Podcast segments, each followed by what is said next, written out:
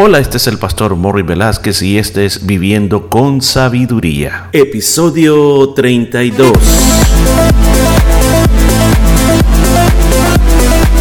Y en el programa de este día estaremos aprendiendo cómo aplicar la sabiduría de Dios a nuestra vida a través del libro de Proverbios. Muchos consejos muy hermosos basados en la palabra de Dios. Todo esto y mucho más en Viviendo con Sabiduría.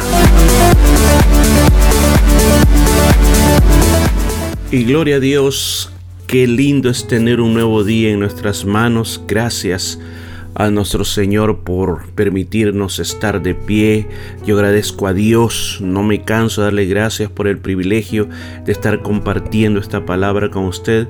Y a usted que me escucha, quiero también darle las gracias por tomarse tiempo para escuchar esta exposición de la palabra de un libro que ha sido dado para que nosotros podamos vivir una vida de sabiduría. Y hemos venido explorando este capítulo 6 y está hablando de algo que en nuestra sociedad se da mucho y es el adulterio que vuelvo a repetir pasa tanto dentro de los hombres como dentro de las mujeres. Ahora, una de las cosas de que Salomón está dejando bien en claro es de que esto no es algo que sucede eh, en segundos, rápido y que en un momento no estás pensando en eso y en el siguiente momento ya estás en la situación. No, según se nos ha venido diciendo, es un proceso, es un proceso que toma tiempo hasta que llega a suceder. Además de eso, Salomón nos está diciendo a través de esta palabra, de que hay algo que hay que tomar muy en cuenta y lo que hay que tomar en cuenta es las consecuencias, es lo que no se piensa, sino que simplemente vemos el momento, vemos la situación, la oportunidad. Y la verdad de las cosas que tengo que recordar es que la palabra de Dios nos dice que nosotros los seres humanos hemos sido concebidos en pecado, somos hijos de Adán, o sea, hijos de la desobediencia. Por lo tanto, somos más propensos a hacer lo malo que a hacer lo bueno. Ahora, dicho todo esto, yo quiero recordarle que Jesucristo por eso vino a esta tierra, para que nosotros tomáramos de la gracia de Él. La gracia es ese poder para poder derrotar al pecado y para no ser esclavos del pecado. Así que poniendo esto en la perspectiva correcta, podemos decir de que no todo está perdido. Siempre en Jesús hay esperanza para que nosotros podamos derrotar al pecado y no ser esclavos de la sexualidad o esclavos del adulterio. Entonces, sigamos adelante. Eh, el día de ayer nos quedamos en el versículo 28 donde Salomón está hablando de que está poniendo el ejemplo que el adulterio no va a ser algo que va a quedar escondido, sino que será como que si nosotros tomáramos fuego o brasas en el pecho y sabemos que nos quemará la ropa o que si caminas sobre las brasas te vas a, quemar los pies. Entonces ahora dice, igualito o de la misma manera es aquel que se enreda con la esposa de otro, no va a quedar sin castigo. Ahora, aún más, usted podría decir, bueno, pero ¿y qué pasa si nadie se da cuenta? Pues yo quiero decirle que Dios sí se da cuenta. En el Antiguo Testamento, según la ley, había un procedimiento y ese procedimiento le llamaban las aguas de los celos o las aguas amargas. Cuando un esposo, eso está, eso se encuentra en, el libro de, de números, eh, cuando un esposo sospechaba que su esposa le era infiel, la llevaba delante del sacerdote. Entonces el sacerdote preparaba eh, una agua especial, que esa agua especial le recogía cenizas de todos los sacrificios y la ponía en el agua y se la daba esta, a la mujer de la cual se sospechaba. Entonces, si decía, había una maldición que acompañaba con esa bebida y decía, si tú le has sido fiel a tu, a tu esposo, que todo tu útero se te seque y que se te inflame el estómago, o sea, que nunca volviera a ser una persona que pudiera volver a tener hijos. Entonces, lo que pretendía esto era que de una manera milagrosa, de una manera divina, eh, pudiera salir a luz cuando una persona escondida andaba haciendo algo así. Mire, una de las cosas que nosotros tenemos que recordar es toda la vida que Dios siempre nos está viendo y que todo lo que nosotros hacemos va a traer consecuencias, aunque la gente no se dé cuenta, porque lo que a veces más miedo se tiene a que la gente se dé cuenta y se nos olvida que Dios está en todo lugar y que Dios está viendo las cosas. Por eso, en el versículo 32 nos dice, pero si es sorprendido, pagará siete veces, entregará todo el haber de su casa. Entonces, según la ley, según la ley, eh, era eso, o sea, uno cuando cometía alguna falta tenía que pagar aún mucho más. Dice, y tendrá que pagar con todas sus posesiones. ¿Por qué? Porque en muchos casos, cuando sucede esto, el matrimonio se destruye y entonces comienza la repartición de bienes. Y en esa repartición de bienes es una de las cosas más complicadas, hay abogados para todo eso, y ahí es donde viene el quebranto, el dolor, porque dentro de todas las cosas materiales que se tiene, cuando algo así sucede, quienes sufren mucho son los hijos, porque los hijos ahora tienen que decidir con quién se van. El problema es que los hijos aman a ambos padres. Y ahora que les pregunten con quién te vas, te vas con mamá o te vas con papá, o comienza también los hijos a escuchar cómo malinforman al papá o cómo malinforman a la mamá o cómo comienzan a echarle la culpa al uno del otro, o sea, de quién fue la culpa y que los niños sean jueces para determinar quién es la mejor persona. Ahí es, donde vienen los problemas psicológicos para los niños, problemas espirituales para los niños que comienzan a, tener problemas en la, en la escuela, problemas con sus amigos y muchas veces también se, se manifiesta a través de, de enojo en los niños, amargura en los niños y crecen con esa amargura que muchas veces, a pesar que son adultos, no lo pueden sacar hasta que, escuchen, hasta que se encuentran con el Señor, le confiesan todo su dolor, toda su amargura y entonces la persona puede ser libre de eso. O sea, las consecuencias son bastante grandes. En versículo 32 dice, mas el que comete adulterio es falto de entendimiento, corrompe su alma el que tal hace. Mire cómo lo pone, el que llega a esta situación el que se, la mujer que se enreda con otro hombre, el hombre que se enreda con otra mujer que no es la esposa.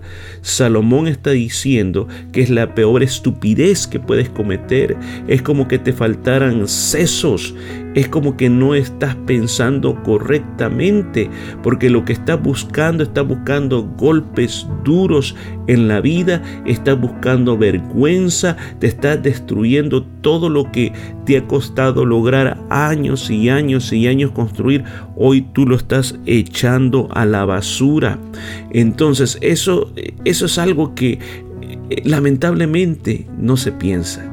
Es algo que dentro del egoísmo personal, de querer complacernos nuestros deseos sexuales que tenemos dentro de nosotros o dentro de nuestro egoísmo personal, que pensamos que los problemas de esa manera se van a arreglar porque a veces las parejas están teniendo problemas y en esos problemas que tienen las parejas buscan soluciones tontas y las soluciones tontas es meterse en esto y no se da cuenta que en vez de mejorar la situación está totalmente llevando a la ruina la situación.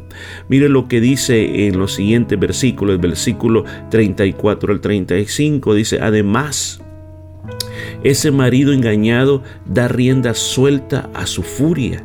Si de vengarse se trata, no va a perdonar a nadie. O sea, los celos, los celos desatan la furia del esposo y éste no perdonará en el día de la venganza.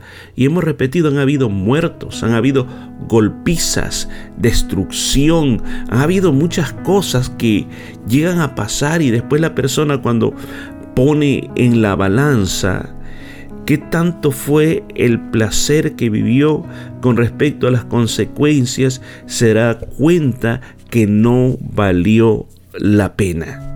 Y este mensaje no solamente es para los que estamos casados, sino es para los que se van a casar. Es para aquellos que ya andan en un noviazgo ya serio y firme. Es aún para los que todavía están solteros, que no han llegado a ese término de su vida. Qué importante es el mantenerse fiel y qué importante es saber que en el camino habrán muchas tentaciones y qué importante es saber que hay que tener dominio propio, que hay que saber responder a la gracia de Dios, hay que saber mantenerse en los mandamientos, hay que ser inteligentes, hay que ser prudentes. Salomón termina diciendo, un marido ofendido no acepta nada a cambio no se da por satisfecho ni con todo el oro del mundo. ¿Por qué? Porque le has hecho el agravio más grande. Si tú vienes, le confiesas todo lo que has hecho al marido o al esposo de la mujer, pues no valdrá, te dará un abrazo y te dirá, bueno, no te preocupes, yo te perdono. En este caso, así no funcionan las cosas. Yo creo que este día la palabra ya nos está llamando a pensar mucho más en cuidar lo que Dios nos ha dado. Ahora, hablemos un poquito cuáles son las soluciones. Las soluciones es que aquellos que están casados, yo te pido de que cualquier problemita que hay en el matrimonio, búscalo resolver. No simplemente lo metas a la bolsa. Como dicen, no, no te preocupes, ahí está, pero no, lo, no has perdonado la situación. Entonces, tú vas cargando una gran bolsa que al final eso va a explotar. La otra cosa es busquen los dos como pareja vivir el uno para el otro, complacerse bien el uno al otro en todos los aspectos de la vida, en la vida social, en la vida como amistad y en la vida íntima. íntima. Busquen poder el uno al otro satisfacerse y sentirse lo más precioso el uno con el otro.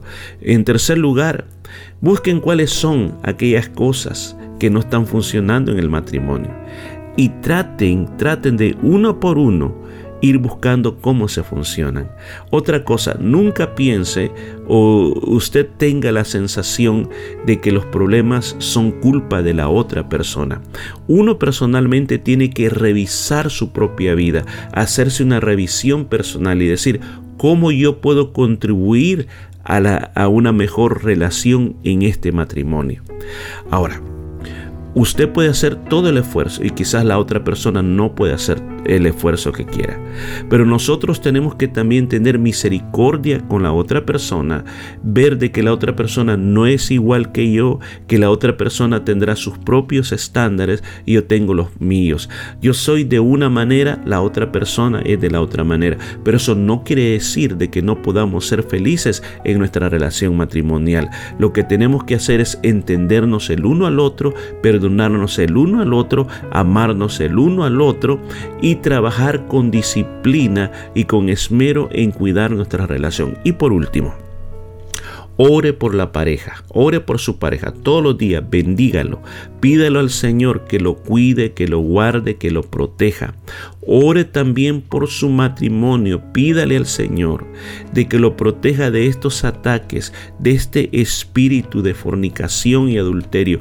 Cubra, cubra su matrimonio con la sangre de Cristo. Esto no es algo que lo podemos tomar, que hay que recordarlo solo cuando nos hablan de esto, sino que en todo momento, a toda hora, nosotros todos los días tenemos que tener la disciplina de orar por nuestro matrimonio, proteger a nuestro cónyuge. Escuche bien, usted puede cuidarlo, usted puede protegerlo, usted puede ser como, como un círculo protector, pero usted no será perfecto porque usted no puede estar en todos lugares y a todas horas y en todo momento, pero Dios sí está en todo lugar, a toda hora y a todo momento, y la oración efectiva trabaja. Así que que este consejo quede en su corazón y que podamos ser animados para tener una vida de sabiduría. Seguimos el día de mañana. Y esto fue todo por este día. Nos escuchamos el día de mañana.